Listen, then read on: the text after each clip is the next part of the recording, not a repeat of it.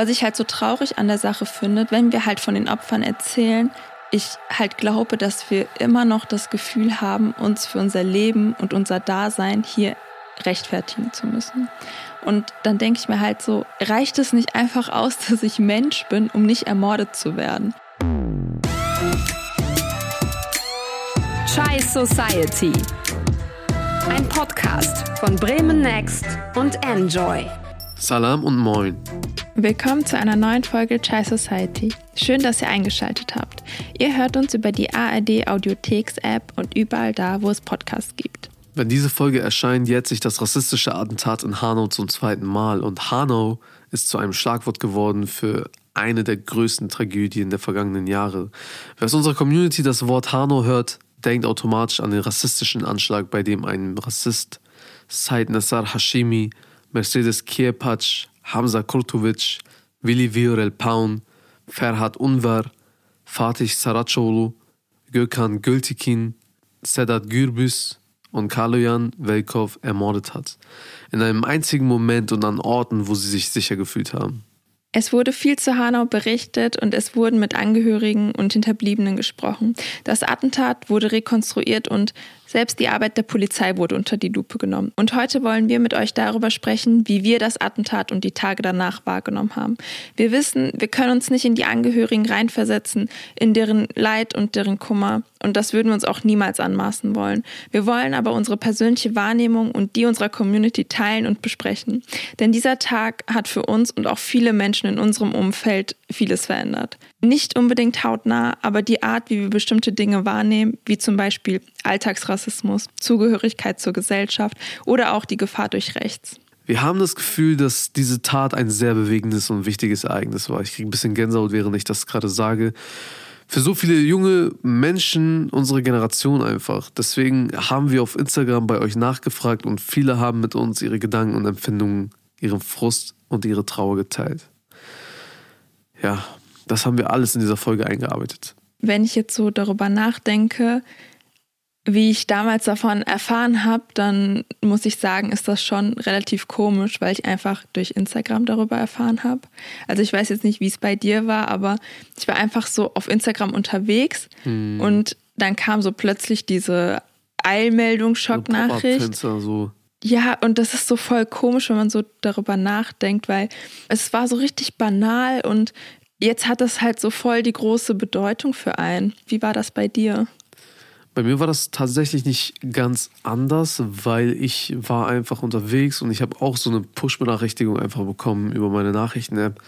Mhm. Und als ich dann zu Hause war, habe ich erst richtig realisiert, was passiert ist, weil sogar meine Eltern voll emotional auf das Thema reagiert haben und mich darauf angesprochen ja. haben. So, das heißt, es mhm. war schon eine Welle, die da so ein bisschen, so eine kleine Welle, die ausgelöst wurde, dass ja. die Menschen sich, äh, sich die Nachrichten wirklich angeguckt haben in dem Moment.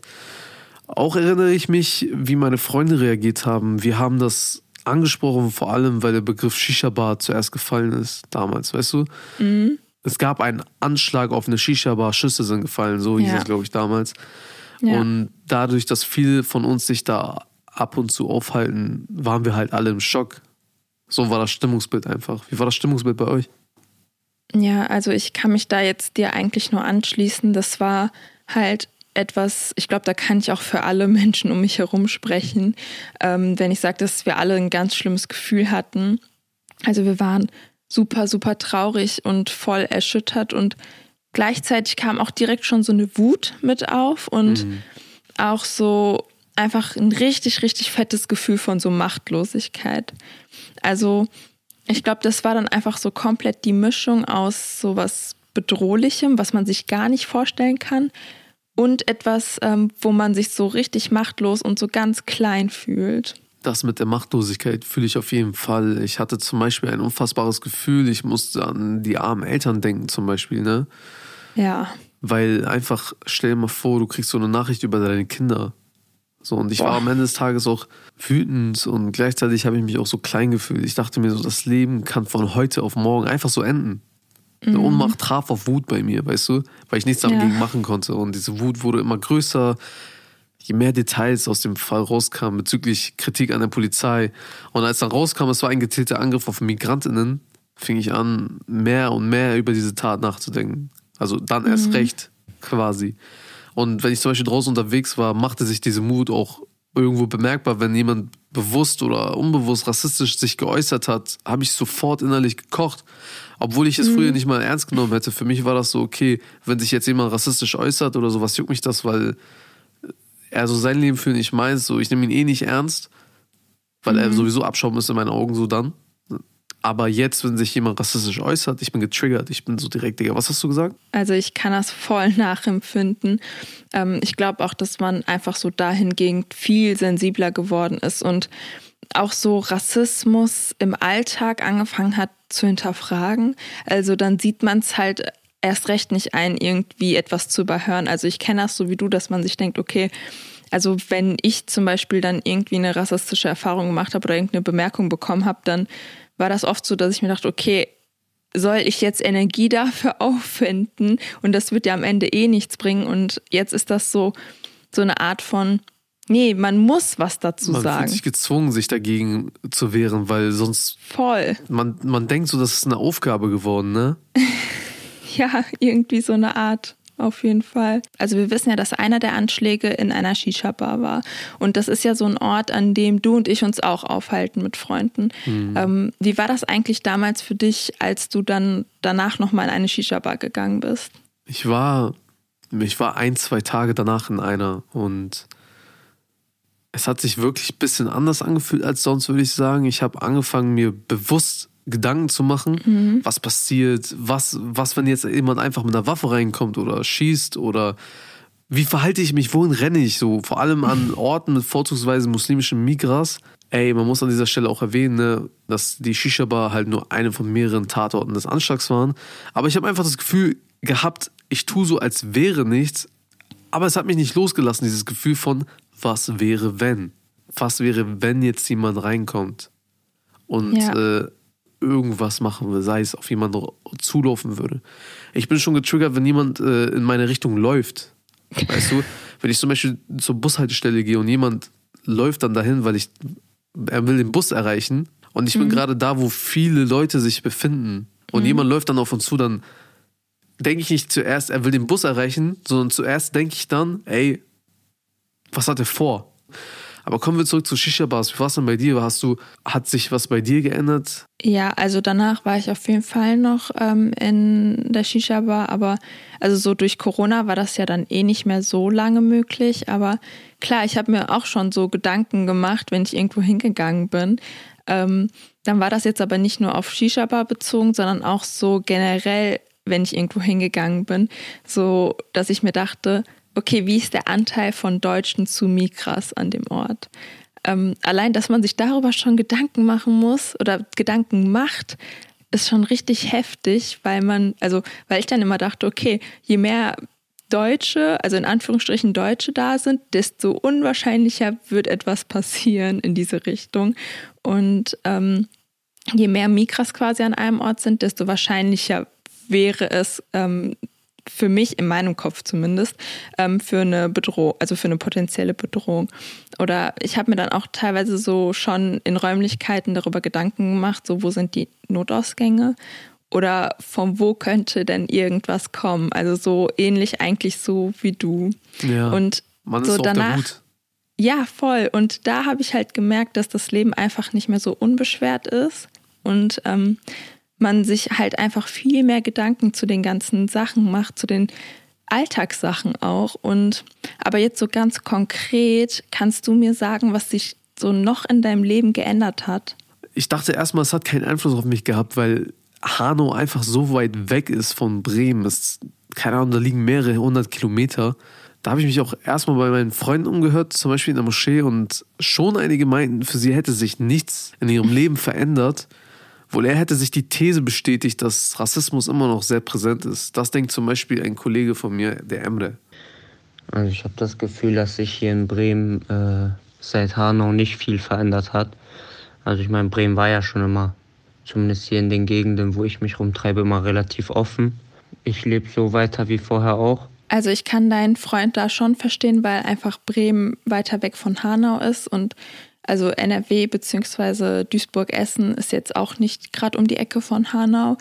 Und ähm, dann kann ich schon verstehen, dass so eine geografische Entfernung auch so ein bisschen emotionale Distanz reinbringt, wenn man weiß, okay, das passiert ja quasi nicht in meiner Stadt, dann kann man sich schon mehr in Sicherheit wiegen, glaube ich. Ja, ähm, also wie gesagt, du sagst ja schon, das ist weiter weg, aber nichtsdestotrotz hat sich bei mir persönlich einfach nach und nach ein gewisses Gedankenmuster angedeutet, ähm, ich habe mich zum Beispiel manchmal unwohl gefühlt, wenn ich mit einer größeren Gruppe unterwegs war. Das habe ich ja jetzt schon gesagt mit dem Beispiel mit der Haltestelle. Oder auch wenn mhm. ich zum mhm. Beispiel Fußball spielen war oder wenn ich. Ich gehe generell öfter vom Schlimmsten aus. Und ich habe mir dann einfach unzählige Situationen ausgemalt und mir wirklich Angst gemacht. Und ich dachte auch irgendwann, ey, ich könnte auch irgendwann Opfer eines solchen Anschlags werden. Weißt du? Was, wenn ich nichts an aufgrund meines Aussehens auf offener Straße erschossen werde? Was, wenn meine Familie unterwegs sein sollte und wegen ihrem Aussehen oder Auftreten irgendwie. Auftreten ist eine andere Sache, Aussehen. Weißt du? Mhm. Weil die, weil die ausländisch aussehen, weil die Migrationshintergrund verkörpern quasi. Mhm. Dass sie dann auch angegriffen werden. Ich mache mir einfach sehr viel öfter Gedanken um sowas, um auf den Punkt zu kommen da hat sich schon konkret was verändert bei mir in diesem Sinne. Wie ist es denn bei dir? Ja, also eigentlich ist es sehr, sehr ähnlich wie bei dir. Also ich mache mir halt auch sehr viele Gedanken oder auch Sorgen so um meine Angehörigen, also um meine Familie und Freunde und ähm, das beschäftigt mich eigentlich schon mehr als ähm, mich selbst quasi. Äh, und gerade weil ich ja auch noch so ältere Schwester bin, hat man vielleicht noch mal so ein oder zwei Augen mehr drauf, wo sich die Geschwister aufhalten und das, also auch meine Eltern natürlich. Also so sonst noch konkret hatte ich zum Beispiel bisher einmal das Gefühl, eine Veranstaltung quasi verlassen zu müssen oder auch einen Ort, weil ich einfach dachte, ich hätte Schüsse gehört und. Echt? Warst du im Zimmer? Warst du draußen? Ähm, ja, wir waren draußen und es gab so ein Fußballspiel, also das war ja im Urlaub und da ist auch alles gut gegangen, da war auch nichts weiter. Das waren auch irgendwelche ähm, Fans, die da, keine Ahnung, was die da an Pyrotechnik oder sonst mm. was mhm. dabei hatten. Aber das hat mir dann nochmal so richtig gezeigt, wie sich so die Geschehnisse so unterbewusst bei mir eingeschlichen haben. Also ich war gefühlt einfach auf Alarmbereitschaft mm, und ähm, ja. das war jetzt auch nicht so, so lange nach Hanau. Deshalb ähm, hat sich das, glaube ich, bei mir einfach so sehr eingebrannt. Das ist halt auch das, was ich untermalt habe mit auf der Hut sein immer. Aber wir sind natürlich nicht die Einzigen, die, auf die sich Hanau ausgewirkt hat. Wir haben in der Community nachgefragt, welchen Impact Hanau auf euch hatte.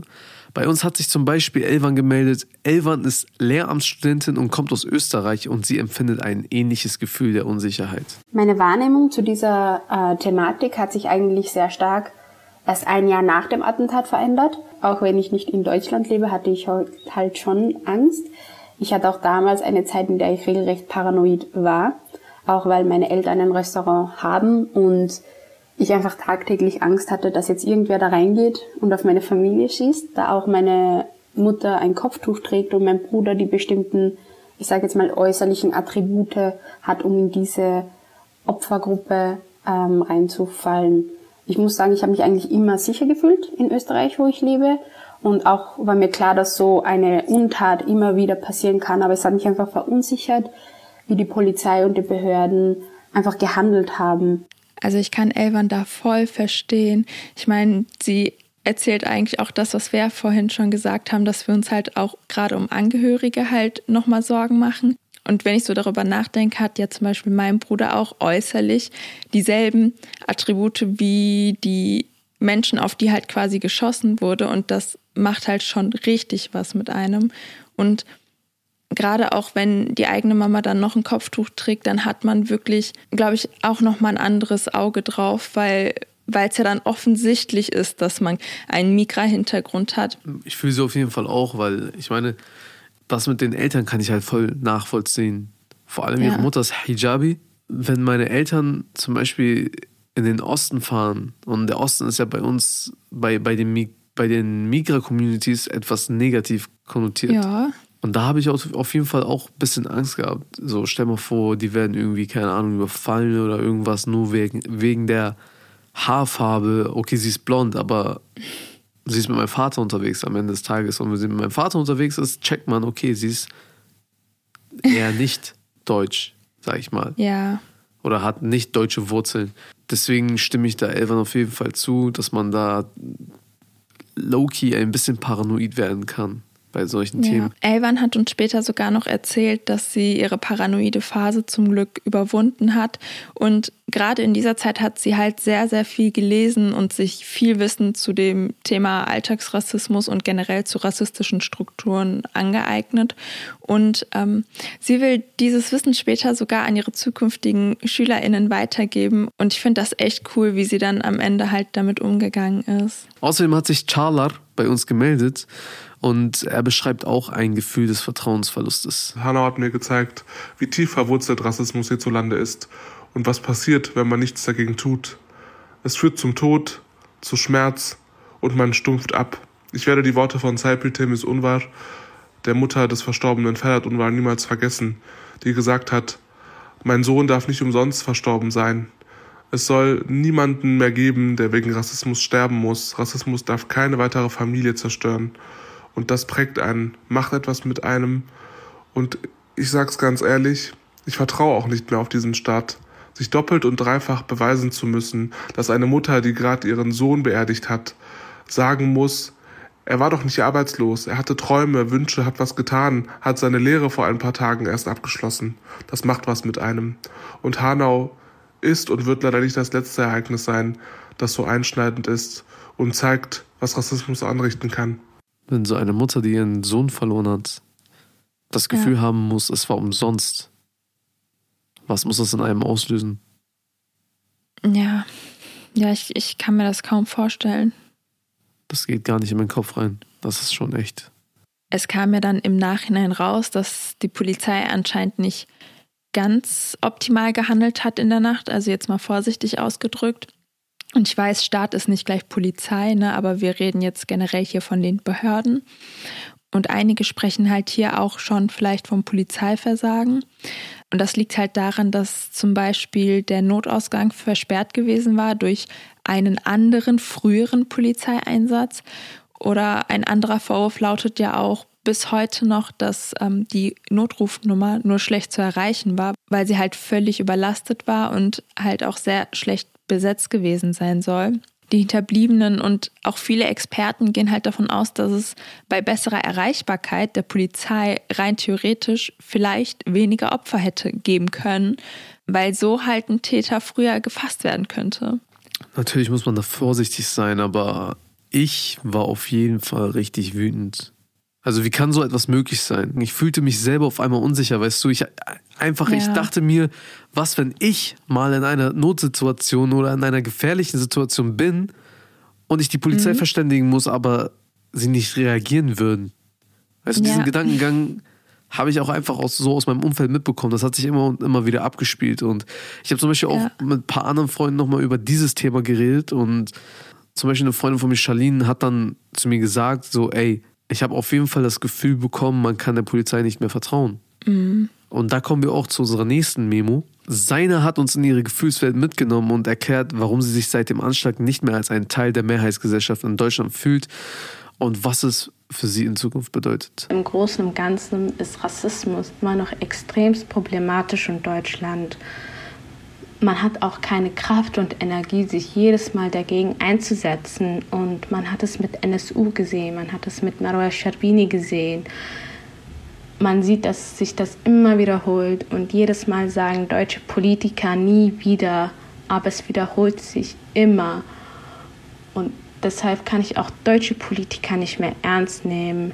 Ich kann die deutsche Gesellschaft oder Mehrheitsgesellschaft auch nicht ernst nehmen, weil sie sich nie dagegen einsetzen. Sie haben sich nie wirklich mit uns solidarisiert, außer ein paar Minderheiten. Und Deutschland will nicht, dass ich ein Teil von hier bin. Und ganz ehrlich, wenn die das nicht wollen, dann werde ich das auch nicht erzwingen. Denn ich habe keine Lust, ein Teil von so einer rassistischen Gesellschaft zu sein. Daran merkt man zum Beispiel, was sowas auslösen kann. Man kann einfach eine Gesellschaft dadurch spalten. Also ich kann auch ihre Trauer sehr, sehr gut verstehen. Ähm, man merkt halt, dass einfach der Schmerz noch sehr tief sitzt und dass daraus dann negative Gefühle entstehen können, ist ja also ist ja relativ offensichtlich. Und ähm, auch den Vertrauensverlust so den Behörden gegenüber kann ich in gewisser Weise verstehen, weil ich persönlich wünsche mir halt wirklich nichts mehr, als dass man ein gutes Vertrauensverhältnis zur Polizei, zu den Behörden hat. Und ich kann aber auch verstehen, dass halt so vermeintliche Fehltritte Gefühle auslösen in einem, die dann Voll. am Ende dafür sorgen, dass man sich halt nicht nur durch so einen Anschlag bedroht fühlt, sondern auch noch am Ende im Stich gelassen. Und dieses Gefühl geht bei Zaina auch noch so weit, dass sie uns im weiteren Verlauf erzählt hat, dass sie sogar auswandern möchte.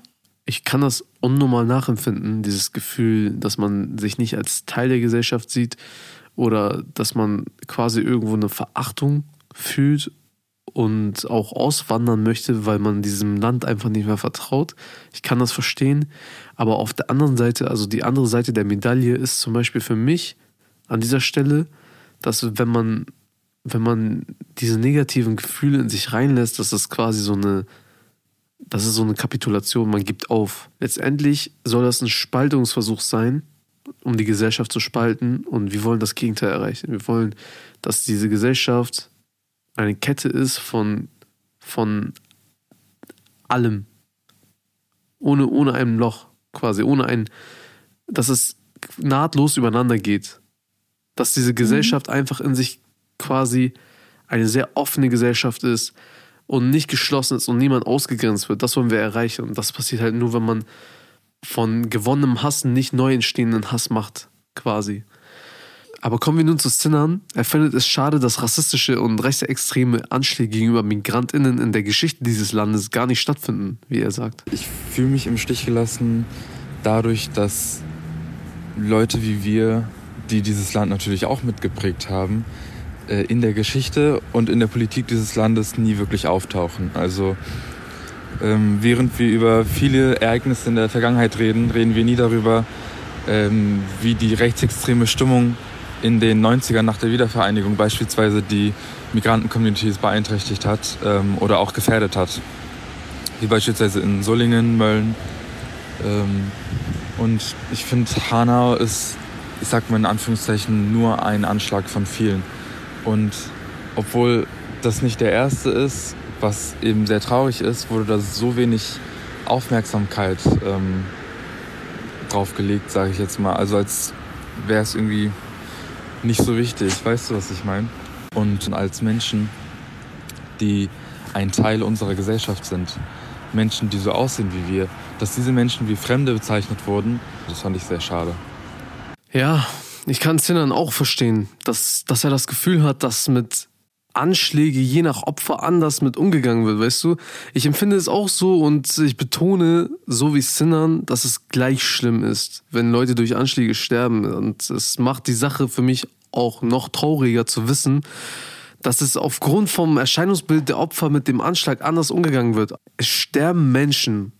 Und da sollte es erst recht keine Rolle spielen, welche Herkunft, Religion oder Hauptfarbe die Opfer haben, weißt du? Das ist Bullshit. Ja, das auf jeden Fall. Ähm, ich hatte jetzt auch so nach Hanau das Gefühl, dass der Wunsch nach Aufarbeitung ähm, erst nach dem gesellschaftlichen Diskurs und auch Druck auf die ErmittlerInnen nach dem Anschlag so aus der BIPOC-Community kam oder auch von JournalistInnen, die halt dieser Community sehr nahe stehen. Und ich muss aber trotzdem dazu sagen, dass so generell die Aufarbeitung hier für mich im Vergleich zu den anderen rassistisch motivierten Anschlägen, die es ja auch gab, die ja auch Sinan vorhin genannt hat, sehr präsent war. Also ganz oft weiß man am Ende auch oder man kriegt einfach nicht so viel mit, wenn ein rassistisch motivierter Anschlag passiert ist. Und hier bei Hanau war es irgendwie doch nochmal was anderes. Und ich glaube auch, dass ähm, genau das halt Hanau quasi ausmacht, dass es für viele Menschen unserer Generation dann so bedeutsam ist. Ja, irgendwie habe ich das Gefühl, dass wir viel näher dran waren durch Social Media. Also schnelle Informationen durch Instagram-Seiten. Alle haben das geteilt, ihr Mitgefühl und ihre Wut sichtbar gemacht. Und das war halt auch ein großer Bestandteil des Ganzen, dass es quasi so oft geteilt wurde, dass man mit jedem darüber reden konnte, dass man mit jedem kommunizieren konnte darüber. Aber auch dass das die Namen von meinen Freunden oder von meiner Familie sein hätten können. Weil sie denen so ähneln, weißt du? Mm, da, also da gebe ich dir auch voll recht. Und äh, gerade mit dem Namen, also ich meine, eines der Opfer hieß Fatih Sarac Olo und er trägt halt wirklich einen ähnlichen Namen wie ich. Das sind dann halt nur die letzten vier Buchstaben, die sich dann ändern. Und auch das macht halt was voll mit einem, ähm, dass man sich da so, das hört sich jetzt komisch an, aber wie repräsentiert fühlt bei einer ganz, ganz, ganz schlimmen Sache. Mhm. Also man denkt dann halt immer, ja, das hätte auch ich sein können. Und generell war Hanau auch so das erste Mal ein Anschlag, den ich richtig mitbekomme ja. und auch richtig verstanden habe. Also mitbekommen ist ja noch mal was anderes als verstehen. Ja, also weil einfach auch das Alter ähnlich war und die Örtlichkeiten. Beziehungsweise es, es ging um die Nahbarkeit an dieser Stelle. Es war einfach für mich was komplett Neues. Bei dem erschütternden Fall mit der NSU wurden ja im Nachhinein die Taten nach und nach aufgedeckt. Ne? So Stück für Stück. Aber bei Hanau ist so viel auf einmal passiert. Eilmeldung nach Eilmeldung mit schockierenden Nachrichten. Ein Rassist, der durch die Straßen Hanaus kaltblütig Leute erschießt. Darunter junge Menschen wie du und ich. Darunter Menschen mit migrantischem Hintergrund wie du und ich. Und die Reaktion darauf in den sozialen Medien, es war einfach, ich habe schon wieder Gänsehaut. Es war einfach ein richtig lauter Knall. Ein richtiger Boom war das. Und das könnte auch ein Grund sein, warum Hanau für unsere Generation so präsent war. Obwohl es in den 90ern oder frühen 2000ern auch krasse Anschläge gab. Ich empfinde das eigentlich genauso wie du. Also bei den NSU-Anschlägen war ich einfach erstmal viel zu jung, um das wirklich zu verstehen. Und damals gab es ja sogar weniger Informationsquellen zu den Geschehnissen. Also dann hat man die Nachrichten gesehen, aber die informieren ja dann auch einfach nur. Und ich fand oder finde halt jetzt so rückblickend, dass es damals auch wenig Platz für Diskussion gab oder auch einfach für die Vernetzung der Leute untereinander. Und da merkt man halt auch, wie sehr Social Media als Informationsquelle oder Diskussionsraum und Vernetzung untereinander quasi genutzt werden kann. Und hier war das halt einfach so ein großer Anschlag auf einmal. Und ich glaube, das ist für eine Person leichter zu verstehen als so der ganze NSU-Komplex. Und gerade hier hat man halt viel mehr von den Opfern mitbekommen, weil die Angehörigen auch sehr viel erzählt haben und auch zum Glück erzählen konnten. Und da schließe ich mich halt Charlotte auch an, dass es schwierig ist, wenn Angehörige davon erzählen, wie integriert eines der Opfer war. Also das ist gar kein Vorwurf und ich würde es wahrscheinlich genauso machen, um dem Opfer gerecht zu werden, um die Geschichte zu erzählen. Und es sollte generell auch viel mehr von den Opfern erzählt werden als von dem Attentäter. Und so war das ja zum Glück hier auch, weil dem sollte man auch erst recht keine Bühne bieten. Aber was ich halt so traurig an der Sache finde, wenn wir halt von den Opfern erzählen, ich halt glaube, dass wir immer noch das Gefühl haben, uns für unser Leben und unser Dasein hier rechtfertigen zu müssen. Und dann denke ich mir halt so, reicht es nicht einfach aus, dass ich Mensch bin, um nicht ermordet zu werden? Also warum fühlen wir so ganz, ganz tief in uns, also dass wir das Gefühl haben, uns dafür rechtfertigen zu müssen? Ja, ich finde auf jeden Fall, das ist eine sehr berechtigte Frage, auch mit Blick auf die Gesellschaft. Ich meine, 2022 ist halt nicht mehr 1993. Es gibt viele Betroffene von Rassismus, gab es damals auch, aber auch mehr Teile der Gesellschaft sind jetzt aufgeklärter. Das Thema ist präsenter habe ich das Gefühl. Und Betroffene haben auch eine Plattform, um sich auszudrücken, um immer wieder laut zu werden, um ihre Rechte einzustehen und Ungerechtigkeiten anzuprangern. So, ich habe zum Beispiel das Gefühl, dass nach dem Anschlag es eine stärkere Solidarität in der deutschen Gesellschaft gab, mhm. wobei man denken könnte, okay, erstmal nicht, aber ich habe schon mitbekommen, dass sehr viele sich für diese Aktion eingesetzt haben, für dieses, es gab ja dieses Say Their Names, weißt du? Mhm. Also ich habe auch das Gefühl, dass ich nach diesem Anschlag eine stärkere Solidarität in der deutschen Gesellschaft gespürt habe, ähm, weil ich das auch auf Social Media mitbekommen habe. Und klar, man hofft und wünscht sich dann natürlich auch, dass das, dass sich da etwas in der Gesellschaft verändert und das Thema ernst genommen wird oder ernster genommen wird. Und auch Initiativen wie zum Beispiel 19. Februar Hanau und auch Say Their Names äh, setzen sich halt für Aufklärung und Aufarbeitung ein. Wir haben ja vorhin davon erzählt, dass wir teilweise das Gefühl haben, uns für unser Dasein hier rechtfertigen zu müssen. Aber jetzt habe ich eine Frage an dich.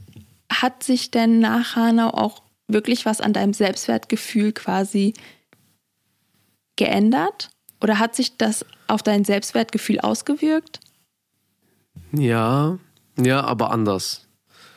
Anders als man vielleicht denkt. Also klar, vielleicht ist mir ab und an mulmig, aber es überwiegt das Gefühl, ich lasse mich nicht unterkriegen.